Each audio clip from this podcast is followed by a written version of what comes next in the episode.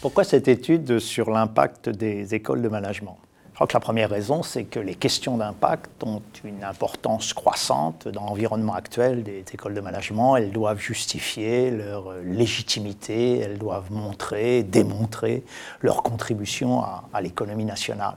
De plus, euh, la FNEJ a initié la démarche BSIS, Business School Impact System, euh, aujourd'hui développée au plan international par le FMD.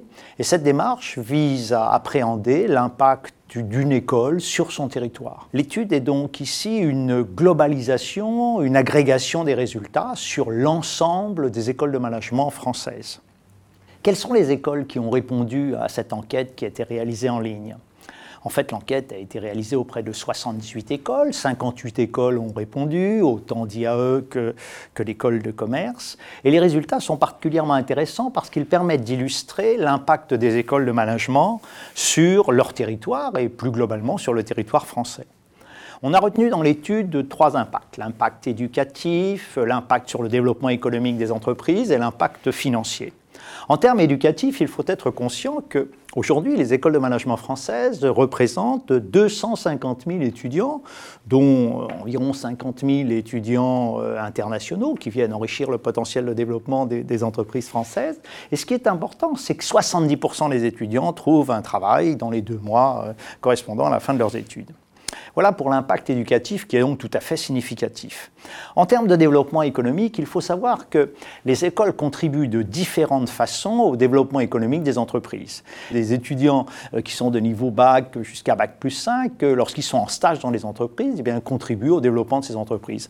On a dénombré au total plus de 100 000 stages réalisés par les étudiants inscrits dans les écoles de management. Mais ce n'est pas tout si on tient compte des 12 500 contrats de professionnalisation, de plus de 20 000 contrats d'apprentissage, de près de 40 000 personnes en formation continue. On s'aperçoit que les écoles de management contribuent au développement économique des entreprises développement impact éducatif, impact économique, mais aussi impact financier.